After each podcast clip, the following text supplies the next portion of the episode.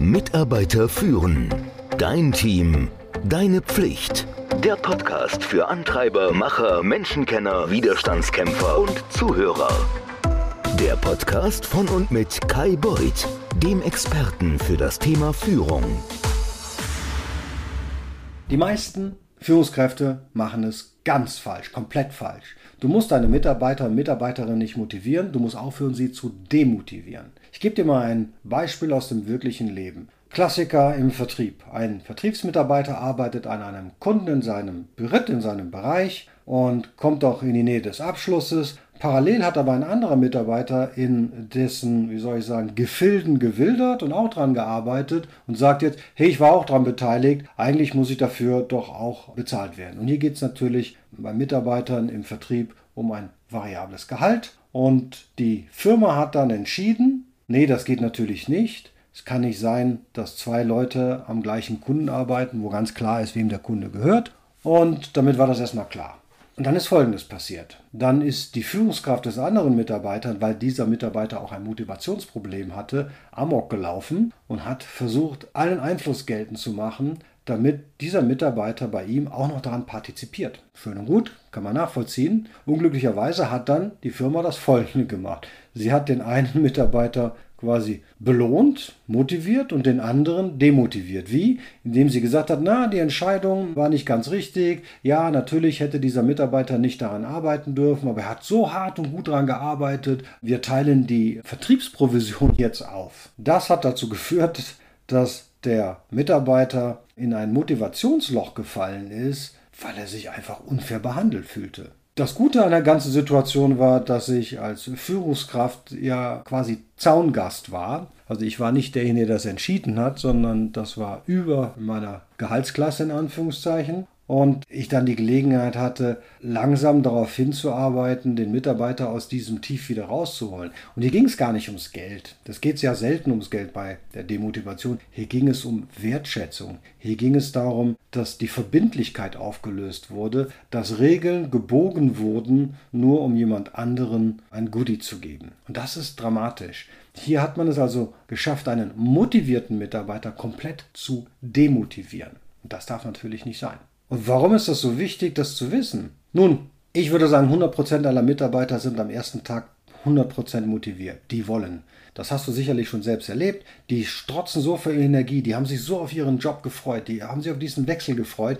Die musst du im Regelfall anbinden. Kollegen haben das Gefühl, die machen die Preise kaputt. Das ist extrem anstrengend, aber ehrlicherweise ist das ja gut, dass jemand so motiviert startet. Das willst du ja auch, denn bereits in der Anfangsphase kommt es ja natürlich auch mal zu Frustration. Man muss so vielen Menschen sich merken, so viele Namen, so viele Gesichter, so viele neue Produkte und Prozesse. Da ist es gut, wenn man an den ersten paar Tagen übermotiviert zur Sache geht. Das Problem dabei ist, nach mehreren Monaten, dazu gibt es Untersuchungen, sinkt die Motivation drastisch. Und das ist doch sehr bemerkenswert, dass jemand, der sich so gefreut hat, nach mehreren Monaten schon fast demotiviert ist. Und wer ist schuld? Yes, die Führungskraft. Allerdings nicht ausschließlich. Es sind manchmal auch Richtlinien und Verfahren, die ja das Unternehmen implementiert hat, die auch dazu führen können. Es kann auch sein, dass Dinge im Vorstellungsgespräch von irgendwem, Personalabteilung, versprochen wurden, die dann im laufenden Betrieb vergessen werden oder gar nicht mehr eingehalten werden konnten. Ich kann euch mal ein Beispiel aus meinem Leben sagen. Ich habe bei einer Firma angefangen, ich sollte einen Bereich aufbauen. Der Betriebsrat damals hat gesagt, hm, ich könnte aber jetzt noch keine Führungsposition haben, ich muss es ja erst aufbauen. Und wir hatten dann vereinbart, okay, ich starte als Mitarbeiter, stelle die Leute ein, baue das auf, bekomme dann eine Gehaltserhöhung und meinen Firmenwagen einfach nur sechs Monate später. Genau das habe ich getan. Sechs Monate später hat die Firma reorganisiert, musste Bereiche schließen und plötzlich stand ich da und mein Chef sagte mir, nee, tut mir leid, Kai, ich kann dich leider nicht befördern, obwohl wir dir das versprochen haben, weil ich habe ja einen Unterbringungsfall, Vater von mehreren Kindern, ist schon seit 15 Jahren in der Firma, der wird jetzt deine Position bekommen, weil ich ihn halt nicht entlassen kann. Willkommen deutsches Arbeitsrecht. Was hat das mit meiner Motivation gemacht? Hei, hei, hei. Ich kann euch sagen, die rauschte ab in den Keller. Ich hatte nur das Glück, dass ich dann darauf gepocht habe, dass ich zwar Verständnis dafür habe, aber meine Gehaltserhöhung, meinen Firmenwagen aber trotzdem haben wollte. Kein Problem, dass ich einen neuen Chef hatte. Und da ging es dann noch weiter runter, weil die Personalabteilung sich dann auf den Standpunkt gestellt hat, ja Kai, hast du das denn schriftlich?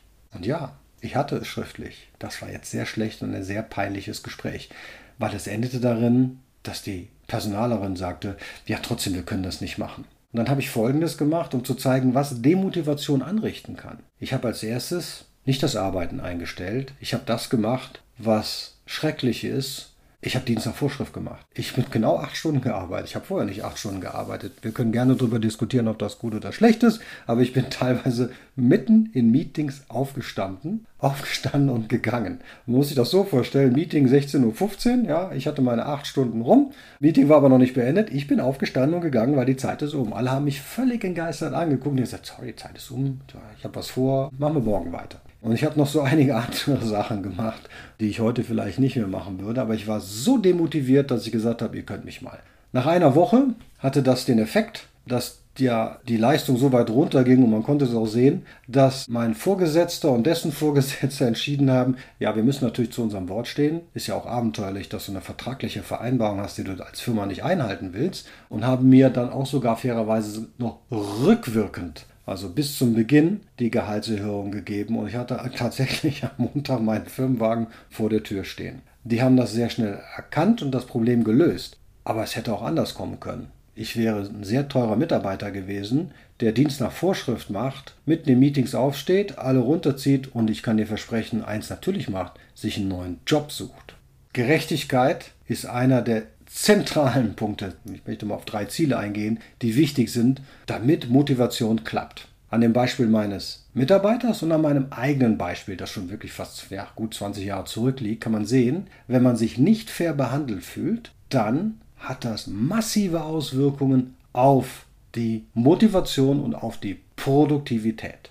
Ein weiterer Punkt, der sehr wichtig ist, ist, dass man stolz auf die eigene Arbeit und die eigenen Leistungen beim, ja, beim Arbeitgeber sein möchte und sein muss und sein kann. Und das dritte ist, neben Gerechtigkeit und Leistung, ja, eine gute Teambeziehung zu haben. Wie oft hast du schon gehört, dass Mitarbeiter und Mitarbeiterinnen trotzdem in der Firma bleiben, obwohl die Führungskraft angeblich, sage ich mal, ungenießbar und blöd ist. Aber dadurch, dass man gute Beziehungen zu seinen Kollegen hat, bleibt man dabei. Im Übrigen eines der großen Probleme während der Pandemie, die dazu geführt hat, dass die Loyalität, also die Bindung von Mitarbeitern zur Firma extrem gesunken ist, weil der Grund, warum man noch da blieb, weggefallen ist. Man hat seine Kollegen ja nicht mehr gesehen, aber vielleicht dauernd noch den Chef auf der Leitung oder die Chefin auf der Leitung gehabt.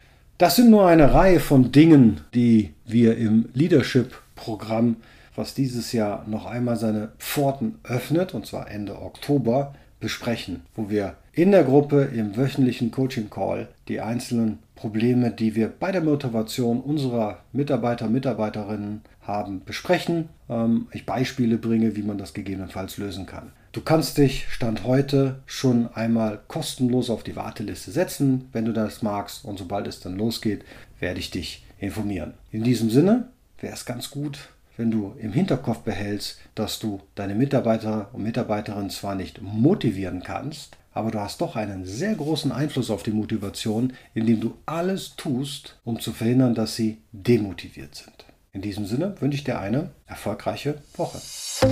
Mitarbeiter führen. Dein Team. Deine Pflicht. Der Podcast für Antreiber, Macher, Menschenkenner, Widerstandskämpfer und Zuhörer. Der Podcast von und mit Kai Beuth, dem Experten für das Thema Führung.